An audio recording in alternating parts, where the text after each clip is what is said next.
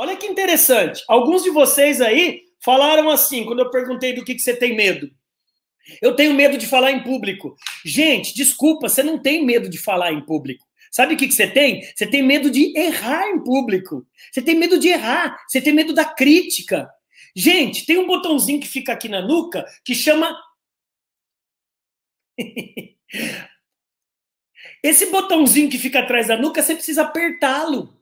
Que, gente, você não vai conseguir agradar todo mundo. E disso eu entendo, porque eu sou professor, eu sou palestrante profissional, eu estou direto em televisão, em rádio, eu estou me expondo, eu estou dando a cara a bater há 16, 17 anos. E tem gente que me odeia, tem gente que me chama de charlatão, ah, vai, mentiroso, ganhar dinheiro assim é fácil.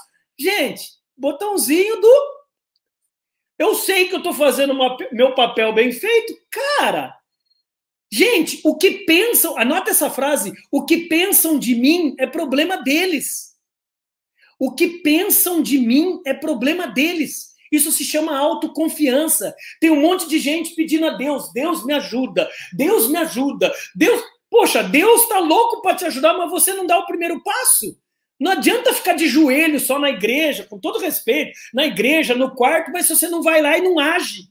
Sabe o que mata o medo? A ação. Se há uma coisa que mata o medo, é a ação, é a sua atitude, meu amigo. Você tem um sonho, transforma esse sonho em objetivo. Sonho não tem data marcada para acontecer, objetivo tem. Quer perder um quilo? Coloca dia, mês e ano que você vai perder esse quilo.